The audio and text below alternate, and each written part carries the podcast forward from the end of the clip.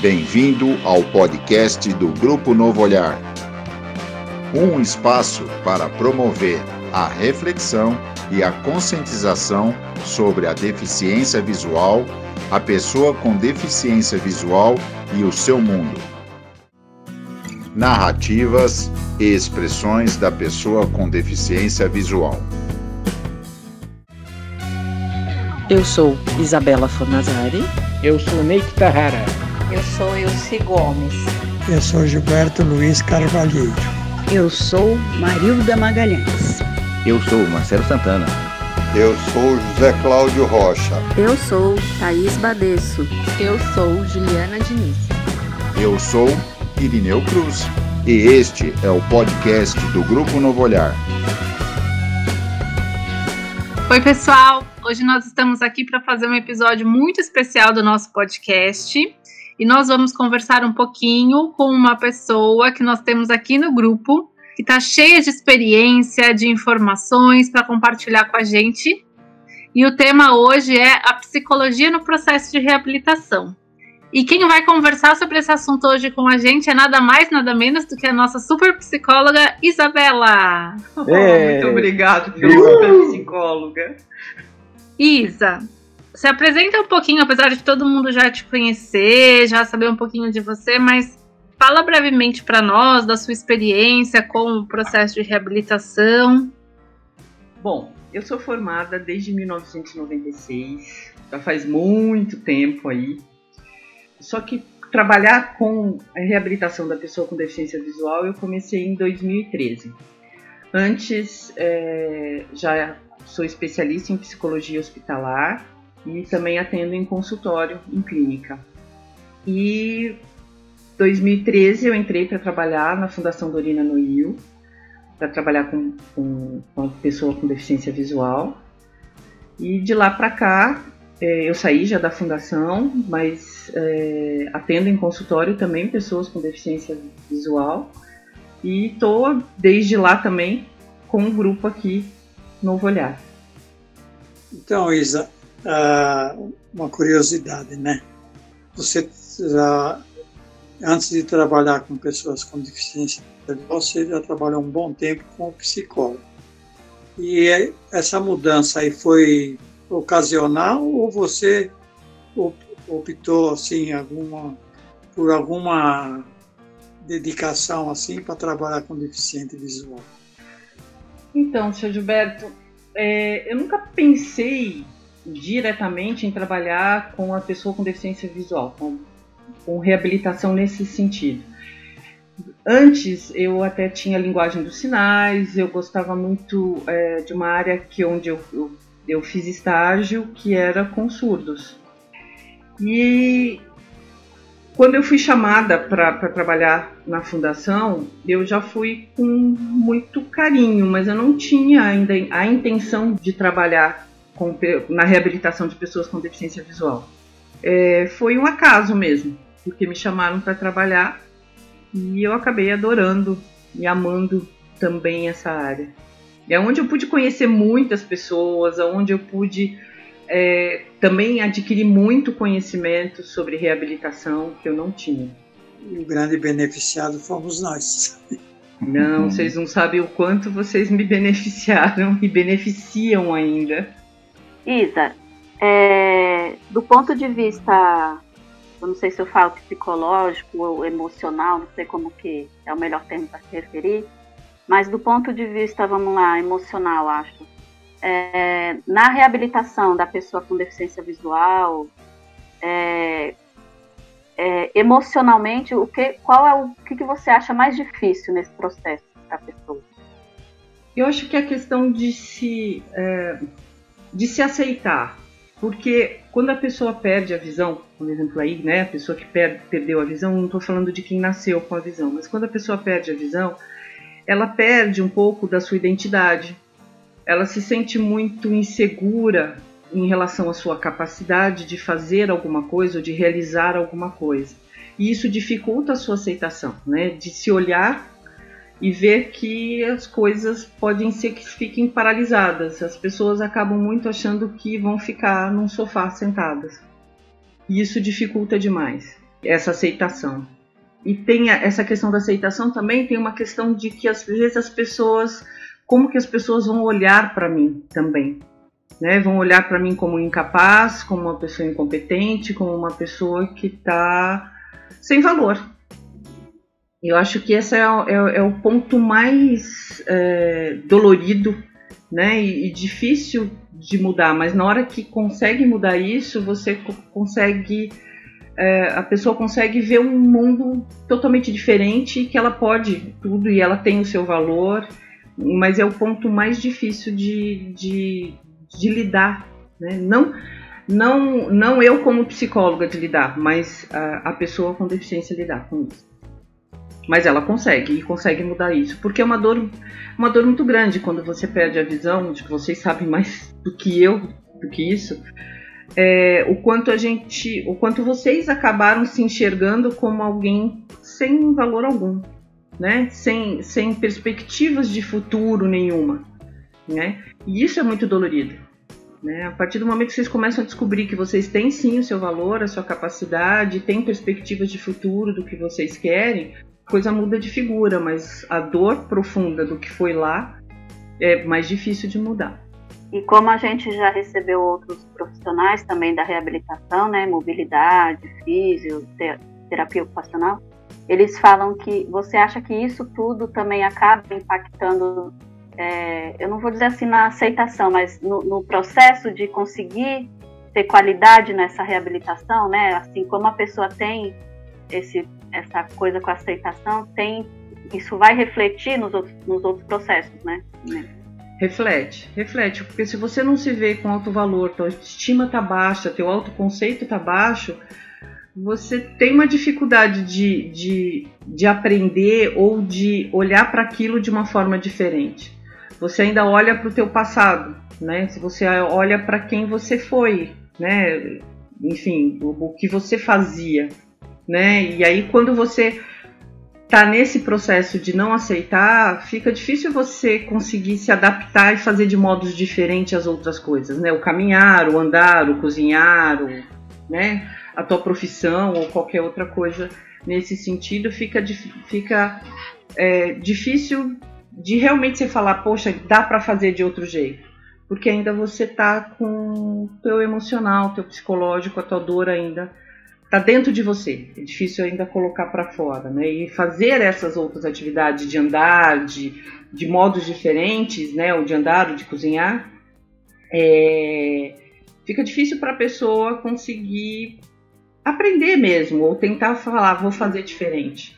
Aí, a partir do momento que ela começa a perceber que ela pode, que ela ainda continua com seu valor, ela começa a, bueno, então tá, eu cortava a cebola desse jeito, hoje eu vou cortar a cebola daquele né? E tudo bem, e ok, eu vou continuar, com, eu vou conseguir olhar com uma visão maior, né? Um olhar muito maior da minha vida e das coisas, das possibilidades do que eu posso.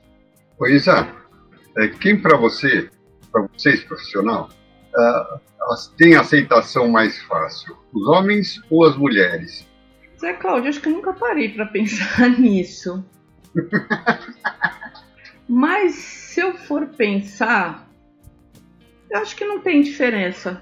Não tem, não tem diferença se são os homens ou as mulheres. Vai depender de cada, de cada pessoa mesmo. Sim, não... mas eu acho que as, as mulheres têm uma aceitação mais fácil, não tem? Não, não acho. Acho que teve, teve, teve muitas mulheres que teve uma, uma aceitação bem difícil e alguns homens, como você, tiveram uma aceitação muito fácil. Isa, o psicólogo, o que é mais desafiador? Tentar tirar a pessoa que enxergava, que ficou cego, sair do luto, ou aquela pessoa que já nasceu cega e nunca foi motivada pela família a ela entender que ela pode fazer as coisas. Qual, qual é o maior desafio? Quem perdeu a visão. Porque quem nasce é, deficiente visual, ele já tem ele já, ele já vive daquela maneira, ele não teve outra vida, vamos colocar assim, né? Outro, outro modo de fazer as coisas. Ele sempre fez assim, ele sempre viveu dessa maneira, né? por mais que ele foi não, não, não teve motivação, não teve incentivo, né, para se desenvolver, na hora que você emocionalmente começa a perceber que ele pode fazer mais, ele começa a descobrir que ele pode fazer mais, é, é muito tranquilo. Ele vai muito correndo fazer aquilo diferente, né? Agora quem perde a visão, o luto é muito maior.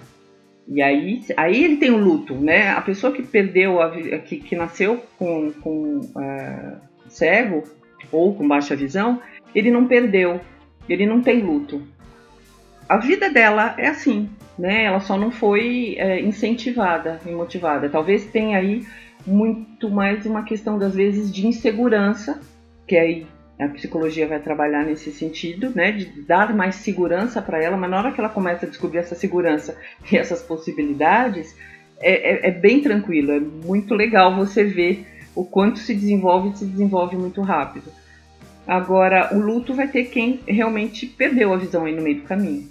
Isso, acho que seria legal falar um pouquinho do próprio processo de reabilitação, né? Porque muitas vezes a gente pensa em psicologia, imagina só ali o profissional atendendo a pessoa com deficiência, uma coisa mais limitada, mas são tantas as vertentes da psicologia dentro da reabilitação, acho que a gente podia falar um pouquinho sobre como é amplo esse trabalho, né?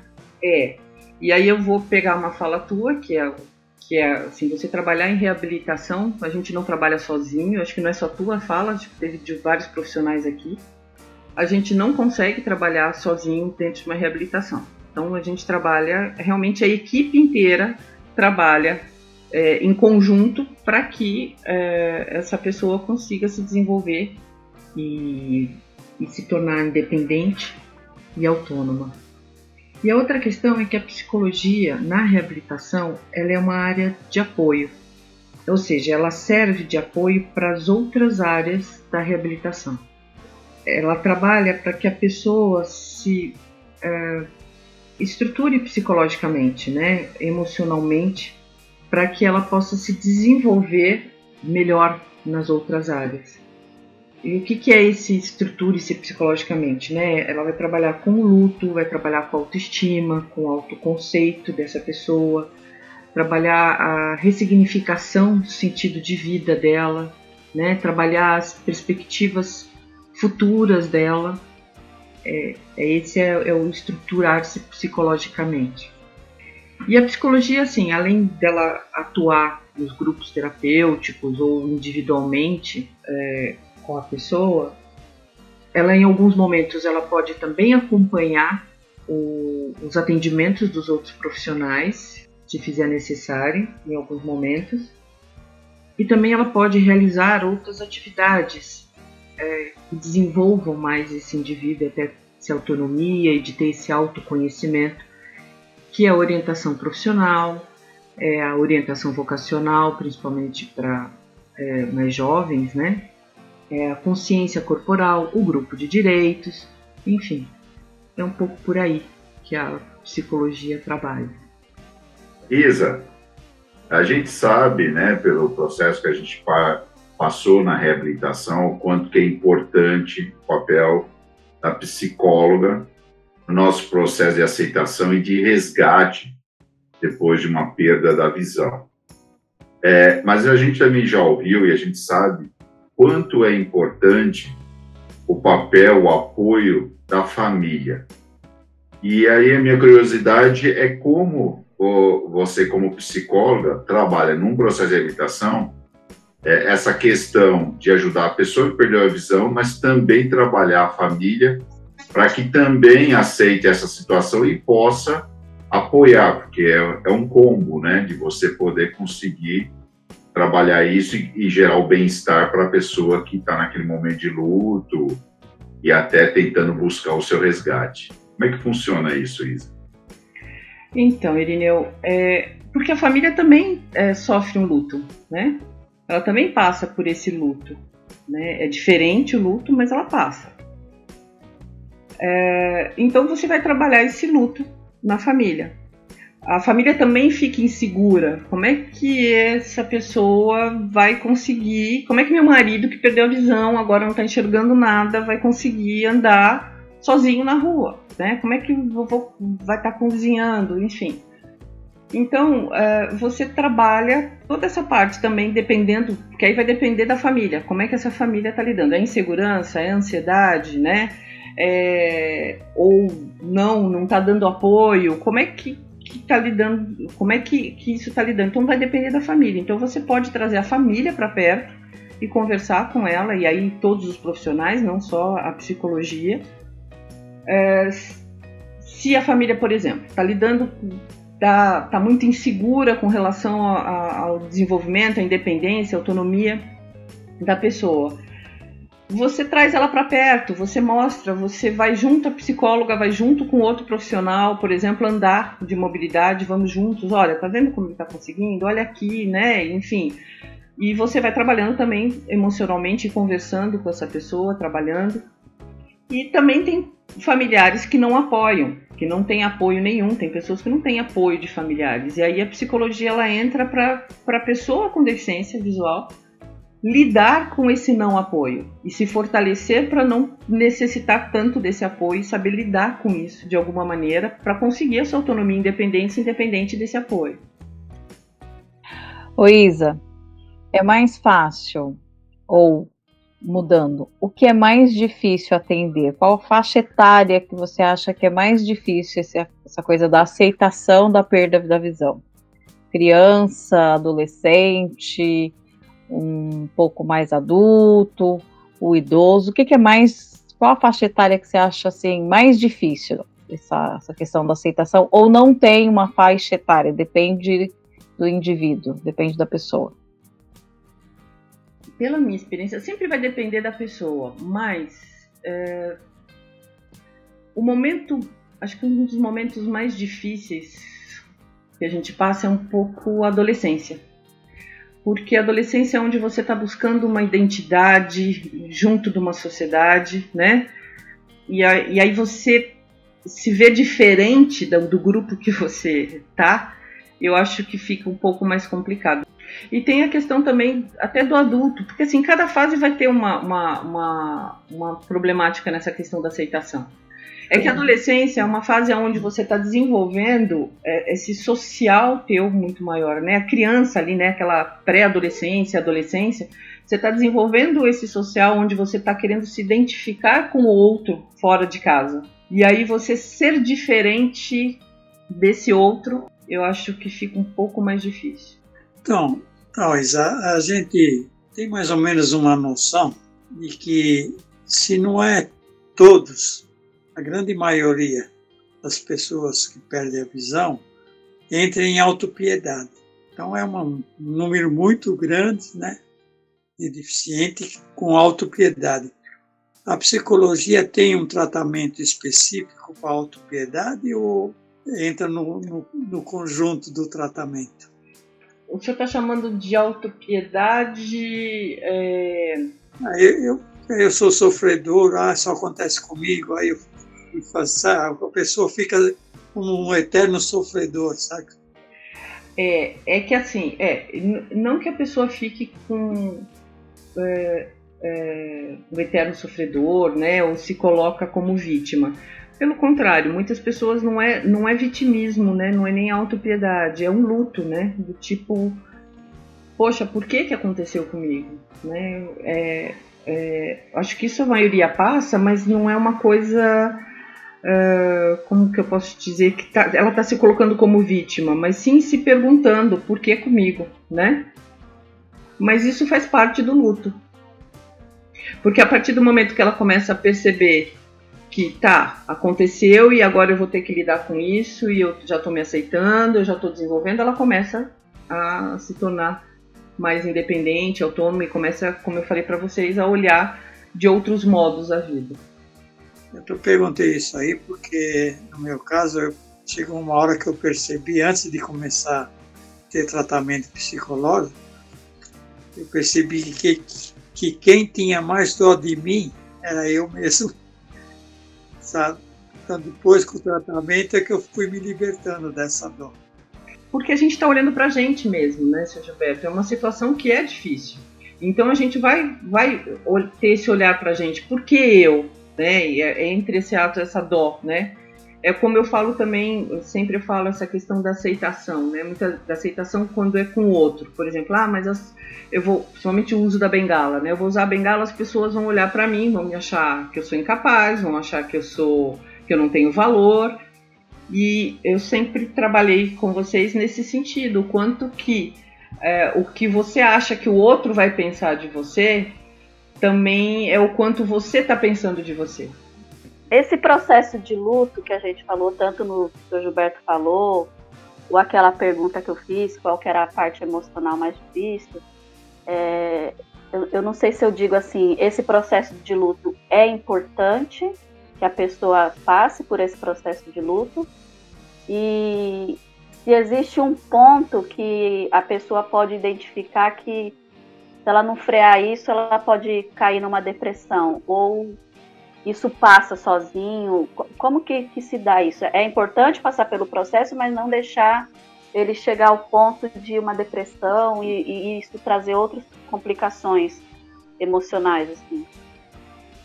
Então, Thaís, o processo de luto ele é importante toda vez que a gente passar por uma perda, seja essa perda de uma pessoa, a perda de um emprego, a perda é, de algo como a visão, ou uma perna, ou um braço, ou enfim.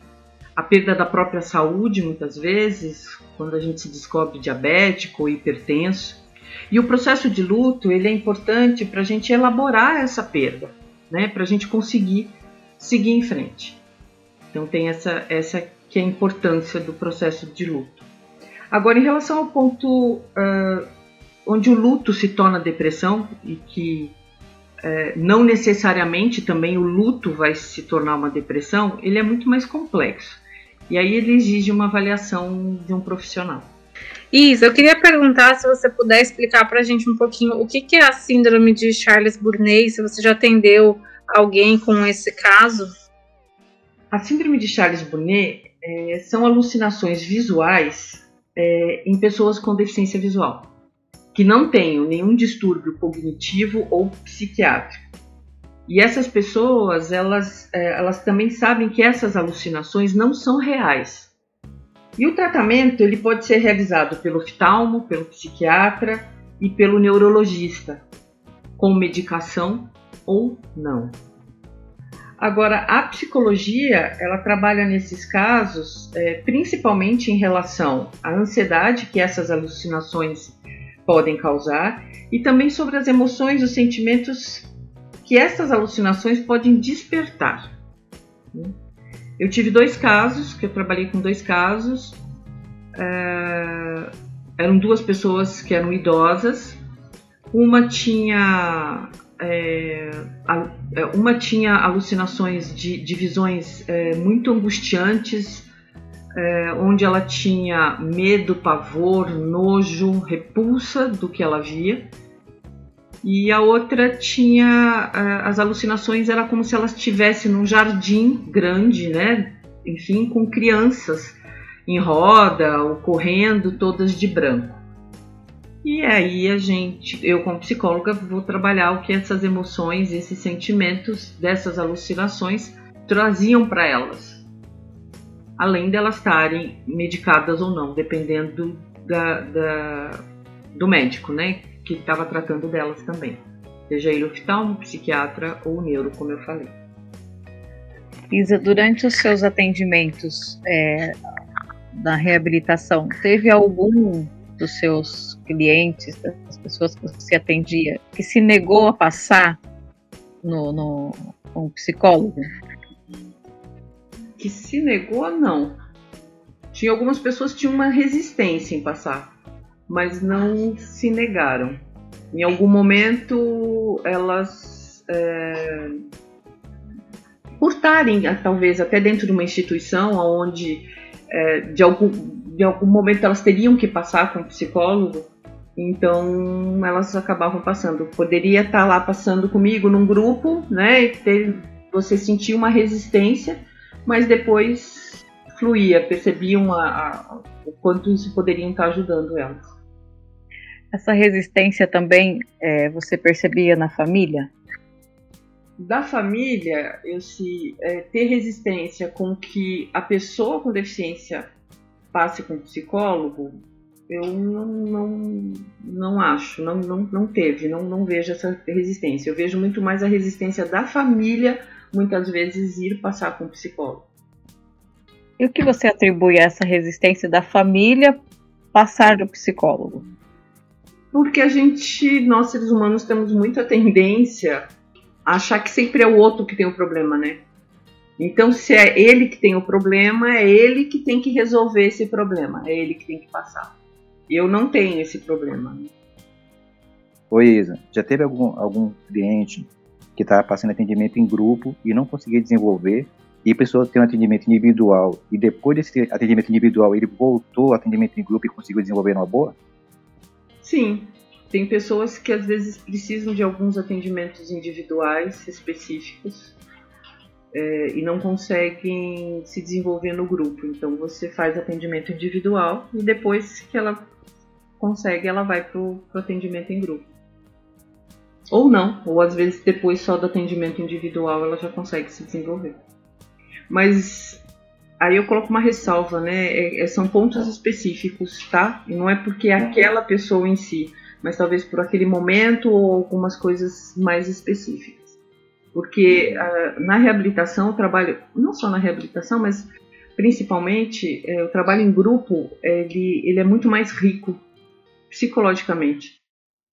É, porque você começa a, a, perceber o outro, você se identifica com o outro, é, você consegue ver, nossa, eu não estava conseguindo fazer isso e de repente o outro te dá um, fala que conseguiu de tal maneira e você consegue é, ampliar mais as tuas possibilidades de, de, de fazer a sua reabilitação. Isa, teve algum caso assim que te marcou durante esse processo? Assim, pela complexidade ou pela facilidade? Esse eu acho tão complicado a gente falar de um caso, porque se eu for falar, todos os casos me tocaram. Parece demagogia, mas é pura verdade.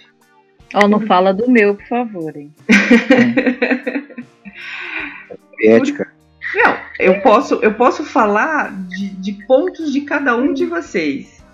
Mas... Melhor não, melhor não. Nossos ouvintes não merecem ouvir algumas coisas. Muda de assunto. Muda Vamos, então, mudando da pergunta. Mas eu acho que todos que passaram ou passam comigo, seja na reabilitação, seja no consultório, seja no hospital, é, me tocam de alguma maneira me emocionam de alguma maneira, me fazem um ser humano melhor de alguma maneira. Assim, quando a gente tem. É, eu escolhi a psicologia muito por isso. Porque são dois seres humanos se tocando emocionalmente. E isso faz uma diferença na vida que não tem tamanho. Então, a minha profissão, para mim, é, é, é pura vida, nesse sentido. Você é, acabou de comentar aí que, pela paixão que você tem pela produção, todos os casos, de alguma forma, te toca. E você tem que estar bem para poder tentar trabalhar, levar esse bem-estar, esse resgate das pessoas que estão nesse momento de luto, como você falou, na perda da visão. E o psicólogo, ele precisa também de terapia? Sim, lógico. Precisa muito, sempre. A gente pode dar um tempo de, um, fazer terapia por um bom tempo, depois dar um tempo, depois a gente volta. Mas independente do, do de ser psicólogo, né? Eu acho que tem muito mais questões de ver com a vida da gente do que realmente o ser psicólogo. Mas que ajuda muito a gente fazer terapia ou no trabalho da gente como psicólogo ajuda bastante. Mas é também na vida da gente, né? Como pessoa, como Isabela. Porque não é porque a gente é psicólogo que a gente sabe lidar com todas as coisas, não, viu? Não, imagino, por isso a pergunta, né? Porque eu acho que para você também ter o equilíbrio, né, toda a sensatez, toda a condição de poder ajudar as pessoas, muitas vezes acho que a, a pessoa também precisa de ajuda para poder ter esse equilíbrio. Né? Então, por isso, por isso é a curiosidade. É, e a gente tem que estar bem saúde mental realmente para você conseguir ajudar o outro, né? Isso com certeza.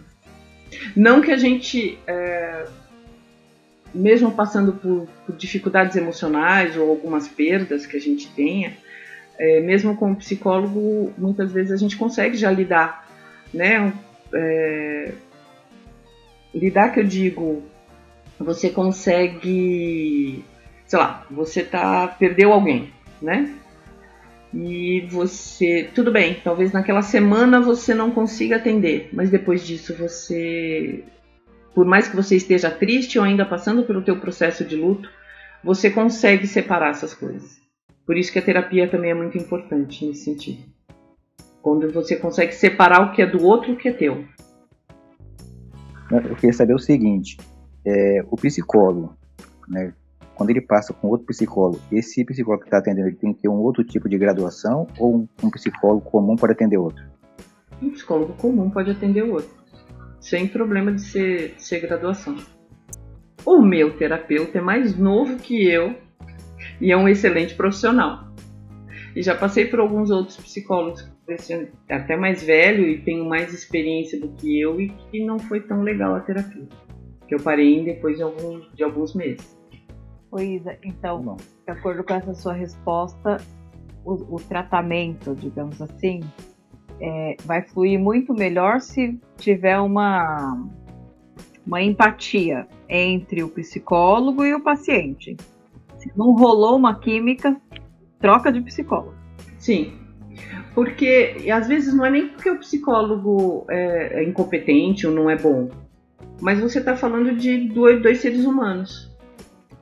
Então, é, por exemplo, nos meus atendimentos de, de, de, consultório, o primeiro atendimento eu tento conversar com aquela pessoa e ver se ok ela fazer esse tratamento comigo. Primeiro porque eu preciso saber se eu posso ajudá-la, porque muitas vezes eu acho que eu não tenho tanta experiência naquilo e eu tenho outro profissional, colega de trabalho, que tenha muito mais, que vai poder ajudá-la, essa pessoa muito mais do que eu e mesmo saber também se aquela pessoa teve alguma empatia, alguma afinidade comigo e ok, aí ela pode ficar.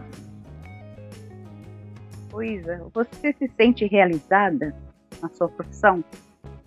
Não tem realização maior, Marilda.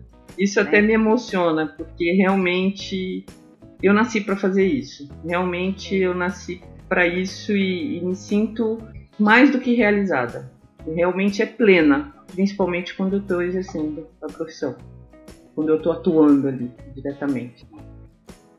Você passa isso pra gente. Você é uma profissional realizada. Isso aí prova que quem faz o, o que gosta, que ama muito, sempre sai perfeito. Eu não sei se sai perfeito, seu Gilberto. Até mas agora tá que sai com muito amor, sai. Até agora está perfeito, pelo menos é. da minha parte. Não, eu, eu acho que nós todos achamos que sim, temos certeza disso. Mesmo, mesmo até aqueles que não passaram entendimento com você. É verdade, o Marcelo não passou.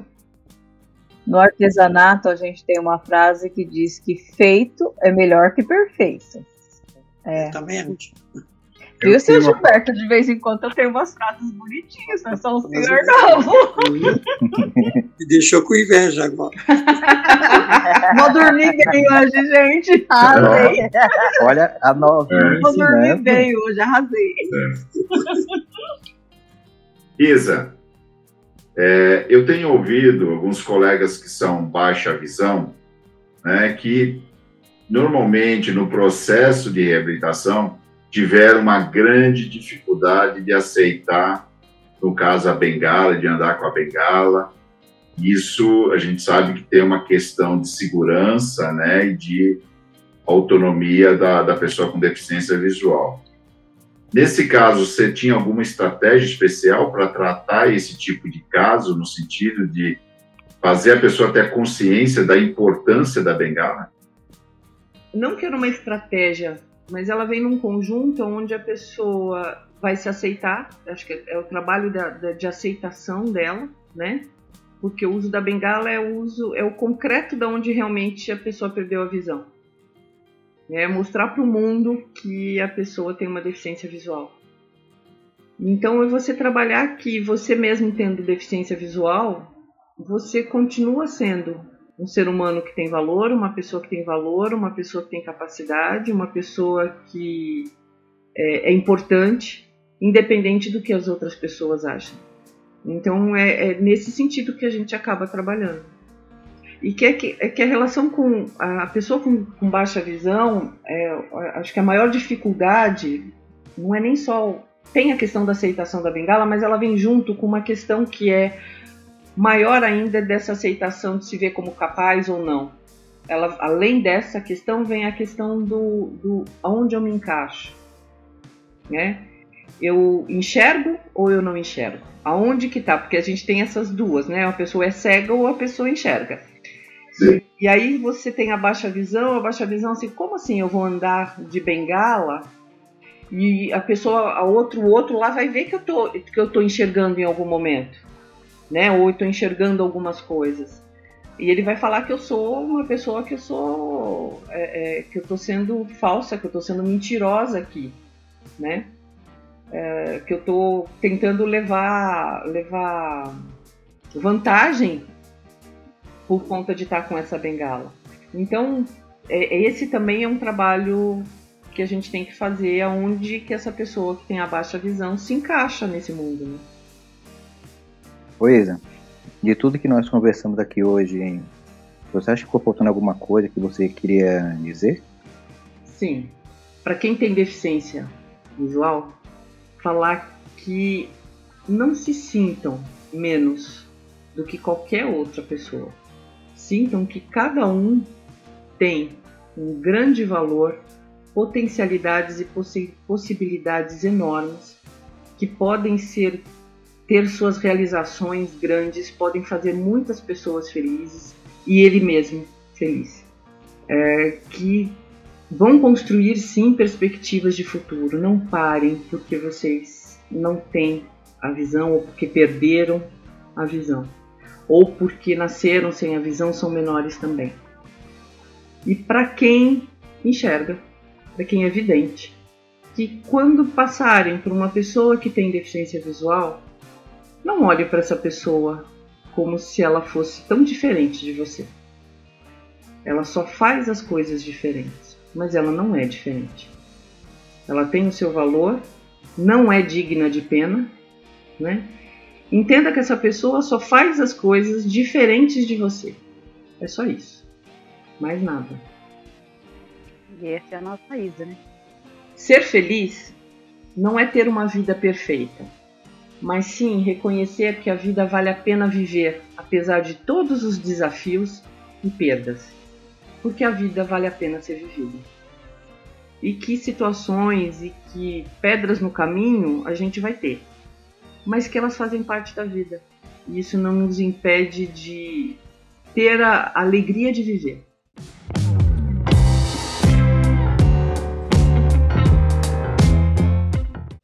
Pessoal, vocês que gostaram do nosso podcast, para nos encontrar é só acessar o Instagram ou Facebook, arroba TV Novo Olhar, DV de Deficiente Visual Novo Olhar, tudo junto, ou pelo nosso e-mail, contato, arroba gruponovoolhar.org, beleza? Pessoal, chegamos ao fim de mais um episódio. Esperamos que vocês tenham gostado e até o próximo.